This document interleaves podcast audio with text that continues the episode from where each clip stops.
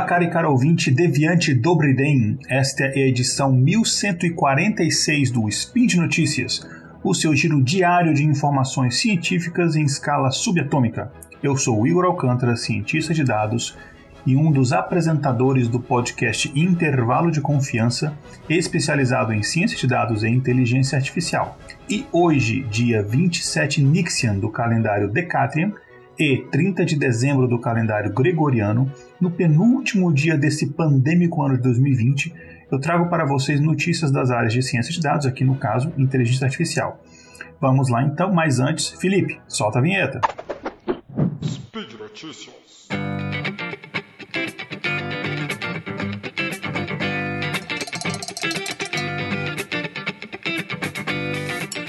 A primeira notícia parece que foi tirada de um roteiro de ficção científica.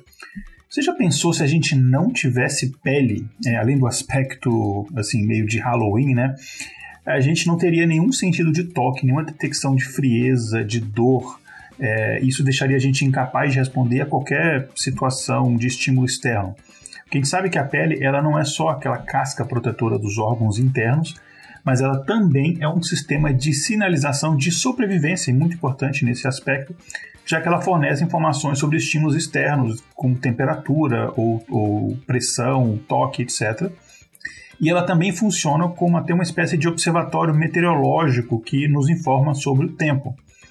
Os receptores táteis, que são compactados por toda a pele, elas sentem a temperatura, estímulos mecânicos como tocar, beliscar, torcer e os convertem em sinais elétricos que então são enviados para o cérebro, que então age de acordo com o estímulo. Pois bem, caro e caro ouvinte, uma equipe de pesquisa da Universidade de Pyongyang da Coreia do Sul, enquanto estavam ali escutando o seu K-pop, desenvolveu uma pele iônica eletrônica multimodal, esse nome é muito bom, né? Que distingue a temperatura dos estímulos mecânicos. E a gente vai falar daqui a pouco por que isso é importante. E basicamente eles fizeram uma pele artificial para ser usada em robôs. Então essa pele ela pode detectar vários movimentos, e esses movimentos que eu digo é o, é, são diferentes movimentos de tato, né? Pode ser um apertão, um beliscão, um empurrão, um puxão, é, arranhão, enfim, todos aqueles movimentos que a gente consegue distinguir é, quando a nossa pele é tocada. E ela é aplicável, como eu falei, em campos incluindo, por exemplo, a criação de peles humanoides ou mesmo sensores de temperatura. O desafio de peles eletrônicas, né, que enfim, não é a primeira desenvolvida, mas o desafio em peles eletrônicas é que você não consegue até então é, unir diferentes tipos de estímulos no mesmo tipo de dispositivo, no mesmo tipo de pele. Né? Então, a ideia né, e o desafio é fazer com que as máquinas, no caso os robôs, por exemplo, ou outros dispositivos que usem essa pele, elas possam sentir a pressão, movimento, temperatura, da mesma forma como a gente, humanos, conseguem. E até agora, essas peles eletrônicas elas não conseguiam detectar movimento e temperatura é, juntos, eles só conseguiam fazer isso separadamente. Tá? Então, esse era o grande desafio. E a gente vai entendendo daqui a um pouquinho, um pouquinho melhor sobre isso. Então, a equipe de pesquisa da Universidade de Powang, que é composta pelo professor Unyong Yong, provavelmente eu falei a pronúncia errada, e pelo Dr. Inzang Yu, elas, essa equipe né, se uniu ao professor Zinan Bao, da Universidade de Stanford, na Califórnia, e eles desenvolveram em, em, em conjunto, né, duas instituições, uma pele iônica eletrônica multimodal, como eu comentei, que ela pode medir a temperatura e a estimulação mecânica ao mesmo tempo. E é aí que está a grande vantagem. Então você consegue detectar ao mesmo tempo, por exemplo, uma pressão sobre a pele e a temperatura que essa pressão está tá sendo exercida. Isso é a grande novidade. Os resultados dessa pesquisa foram publicados na edição de 20 de novembro deste ano 2020 na revista Science e são caracterizados por fazer estruturas muito simples por meio da aplicação de propriedades especiais dos condutores de íons. É, e a gente sempre, obviamente, né, quando vai fazer esse tipo de coisa, a gente se inspira na biologia, que, enfim, tem aí, como eu já comentei em um outro spin de notícias, é, teve aí milhões, bilhões de anos para ir, através de um processo de adaptação, evolução, é, se adaptando e, e melhorando. Então a gente se inspira muito nisso daí. Então, falando isso, né, a gente sabe que na pele humana é, a gente tem diversos receptores táteis que eles podem detectar temperatura quente, temperatura fria e também sensações táteis, como eu já comentei algumas vezes, o, o, o ato de beliscar, torcer, empurrar, arranhar, esse tipo diferente de é, percepções táteis. Uh, furar, enfim, a gente consegue perceber tudo isso. E por meio desses receptores, nós humanos conseguimos distinguir entre os estímulos mecânicos e a temperatura. Já a pele eletrônica que era fabricada até agora, ela tinha um problema, porque quando você é, tentava medir a temperatura ao mesmo tempo em que você é, comprimia ali, colocava algum estímulo mecânico, por exemplo, você pressionava essa pele eletrônica ao mesmo tempo que estava aplicando uma determinada temperatura, isso causava erro na medida da temperatura. Então você não conseguia medir a temperatura corretamente, porque o estímulo mecânico estava interferindo naquilo. Ou seja, ou você conseguia detectar um ou o outro, nunca os dois ao mesmo tempo. E a gente sabe que a pele humana você pode esticar ela bastante, ela é praticamente inquebrável, e porque ela está ali cheia de eletrólitos. Então a equipe de pesquisa desse projeto ela fez um sensor usando este mesmo conceito. E eles também aproveitaram o fato de que o material condutor de íons contendo seus eletrólitos pode ter é, diferentes propriedades mensuráveis, né, de acordo com, ali, com a sua frequência de medição.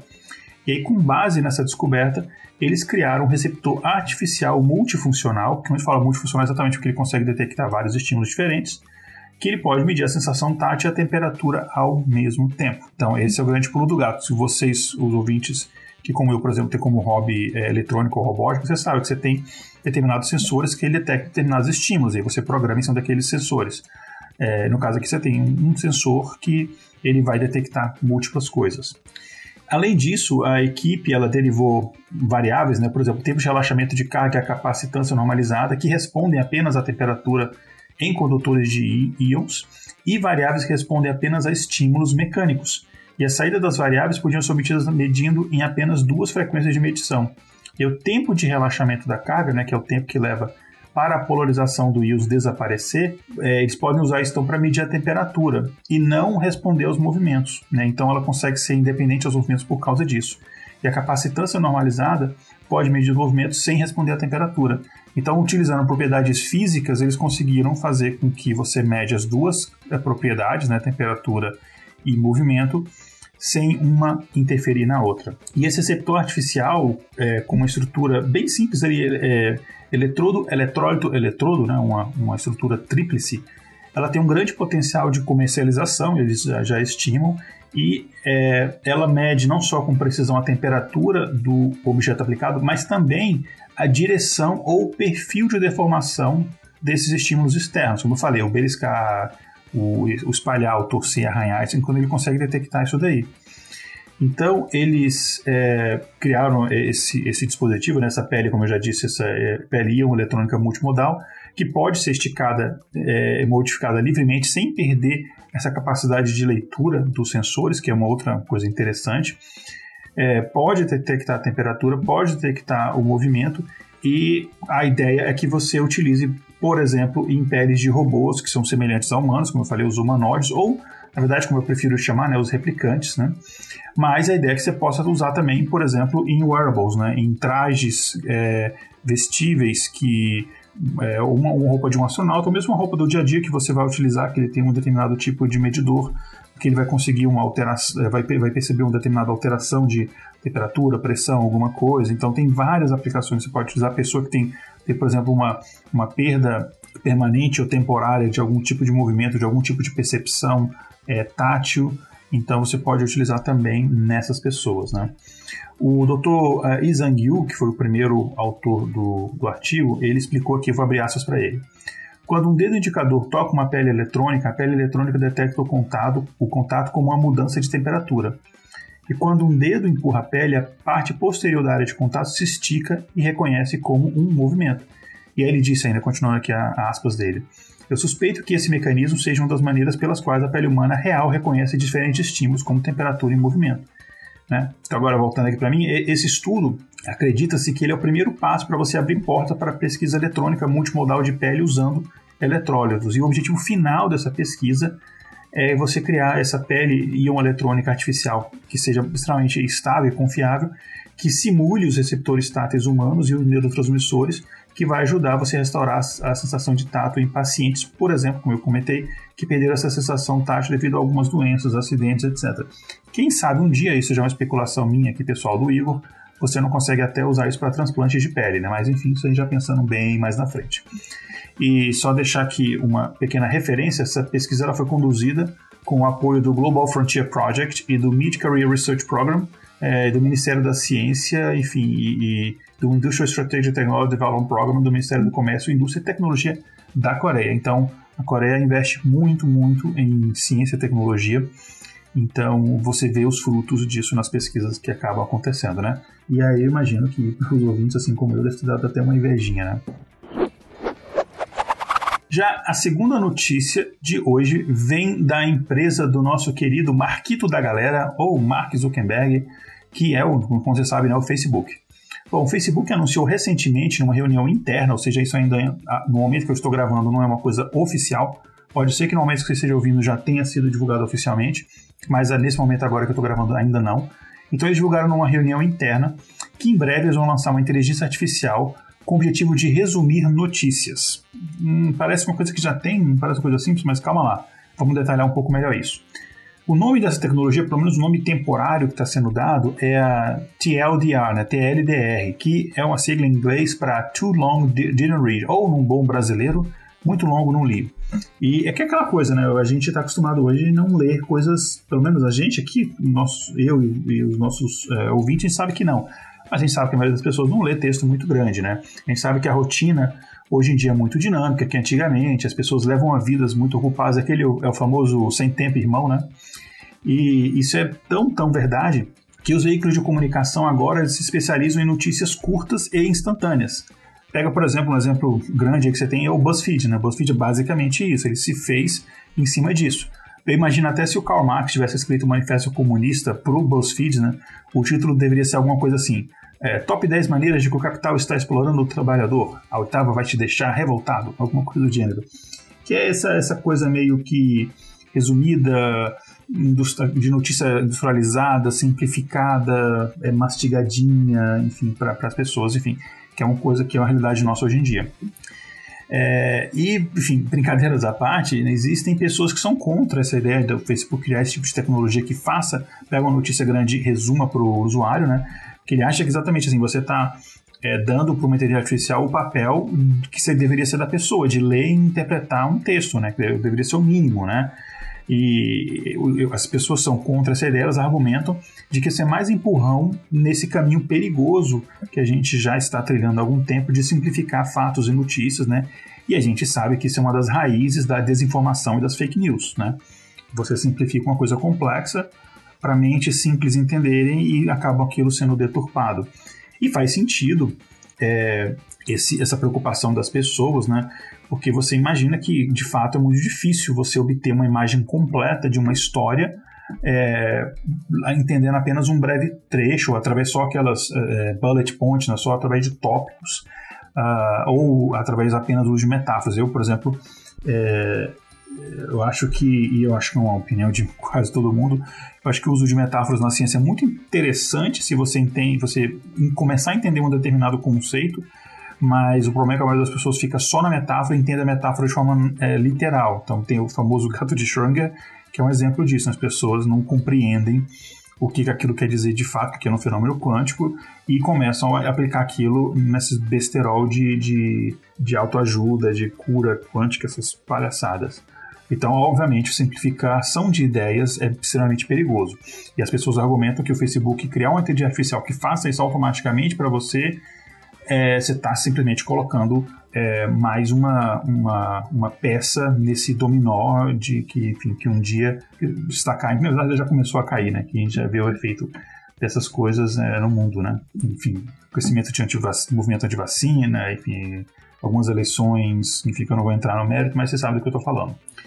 É, e, enfim, também é interessante você pensar que no mundo onde as notícias falsas podem ser postadas, espalhadas de forma muito rápida, como se fosse um incêndio assim, espalhando pelas redes sociais, é muito perigoso você normalizar essas notícias sendo entregues em formato curto sem um contexto completo sendo entregue. Só que existe o argumento é, do outro lado, que eles falam que isso já acontece.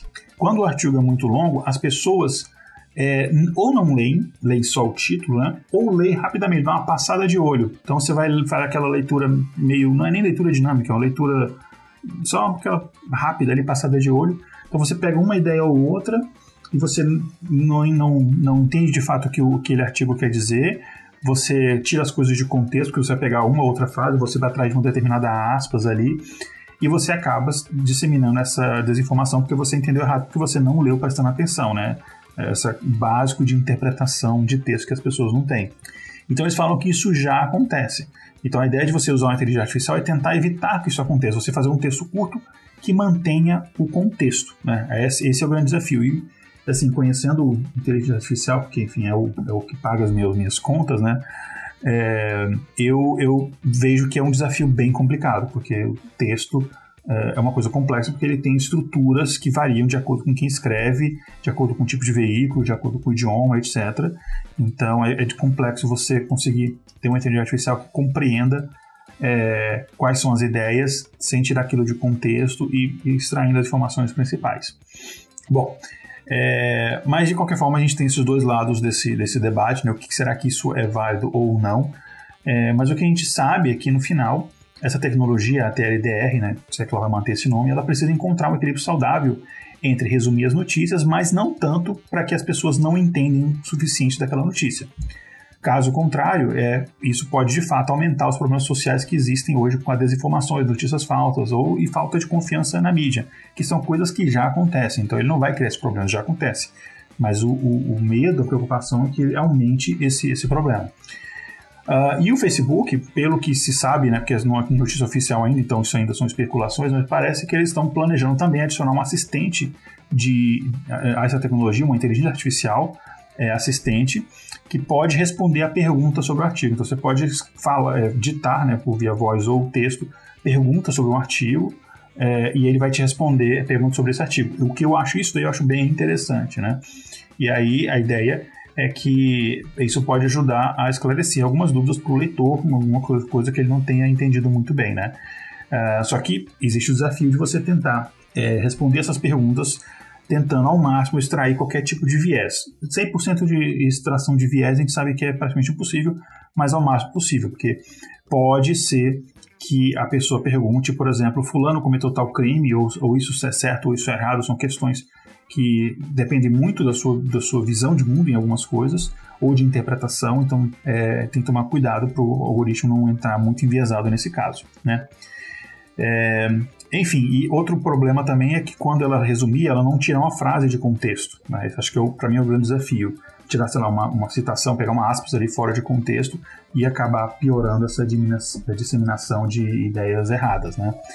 É, e, enfim, e também tem um debate de quais fontes o, o Facebook deveria usar, né? Se ele se deve limitar apenas à mídia convencional, que muitas pessoas acreditam que apenas defende os interesses de certos grupos é, de poder, ou se deveria também vincular notícias de veículos menores, mas que não tem muita credibilidade, tem outros tipos de interesses por trás, enfim.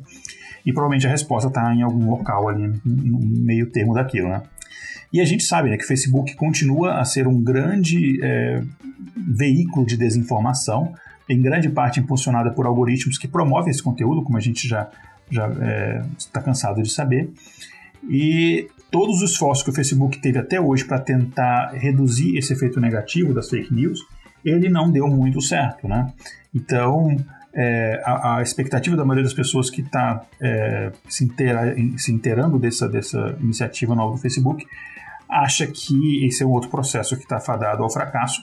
Eu sou um pouquinho mais otimista, eu acho que a primeira, as primeiras versões não vão ser tão boas assim, mas eu acho, eu acho que é, é um assunto que a gente é, tem que debater, é um assunto que a gente tá, tem que estar tá muito de olho, porque se não o Facebook vai fazer, vai ser outra empresa, então de qualquer forma a gente tem que estar tá sobre é, a fiscalização disso aí, sobre, sobre o controle disso tudo aí, tá? Então, enfim, vamos manter os olhos abertos em relação a isso. Qualquer novidade a gente traz aqui para vocês no Spin de Notícias. E falando sobre esse assunto, sabe é, uma maneira incrível de você combater a desinformação? É investindo em quem traz informação de qualidade para você, como é o caso da gente aqui do Portal Deviante. Todas essas iniciativas que você vê aqui, todos os podcasts, os textos do site, inclusive são muito bons, recomendo o pessoal entrar no site e ver. Enfim, todas as iniciativas aqui do Portal Deviante elas apenas são possíveis por causa do seu, do seu mesmo. Você aí que está me ouvindo, você João, você Maria, você que está me ouvindo aí, e através do seu apoio no portal do Deviante, seja através da plataforma Patreon, ou no Padrim, ou no PicPay, são muito importantes. Então eu convido você agora a entrar lá em deviante.com.br, clique no link Seja um Patrono e ajude a patrocinar a divulgação científica. Vamos combater a desinformação com informação de qualidade. Por isso, é por hoje é só então, pessoal. Como eu disse, eu sou Igor Alcântara e vocês me encontram volta e meia aqui no Spin de Notícias e no meu podcast, o Intervalo de Confiança, que é tá no site intervalodeconfianca.com.br ou também no meu site pessoal, que é o igoralcantara.com.br. Um grande abraço para você e até amanhã com mais Spin de Notícias.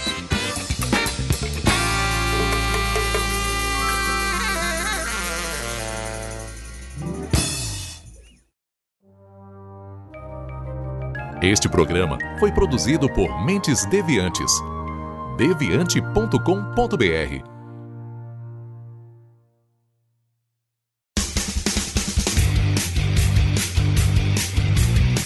Cortes, edição de podcast.